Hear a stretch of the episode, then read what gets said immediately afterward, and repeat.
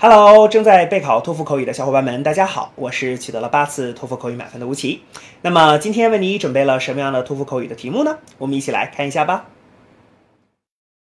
Do you agree or disagree with the following statement?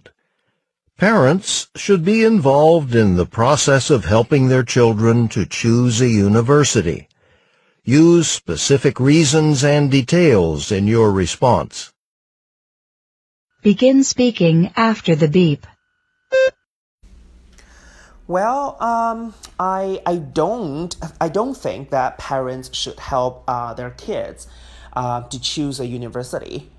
Mm, this is because parents usually don't know what their what their kids want. You know, they and their kids are aiming for different things.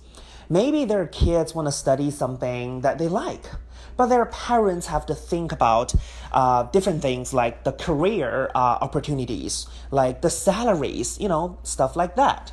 So that's why if parents help their kids, I think they may end up arguing. They may argue about, uh, you know, what to study or where to go. So because of this, I think it's better that parents, you know, they should just stay out.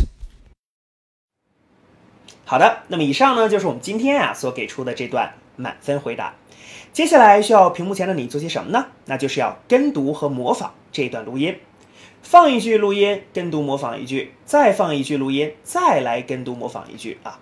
所有的整段录音呢，反复模仿五至七遍。这样的话呢，相信屏幕前的你就可以掌握其中的单词、短语和句型。那么持之以恒的话呢，我其相信在你的托福口语考试当中，你就会把这些单词、短语和句型自如的、流利的应用出来。那么。我觉得你离托福口语的高分就不再遥远了。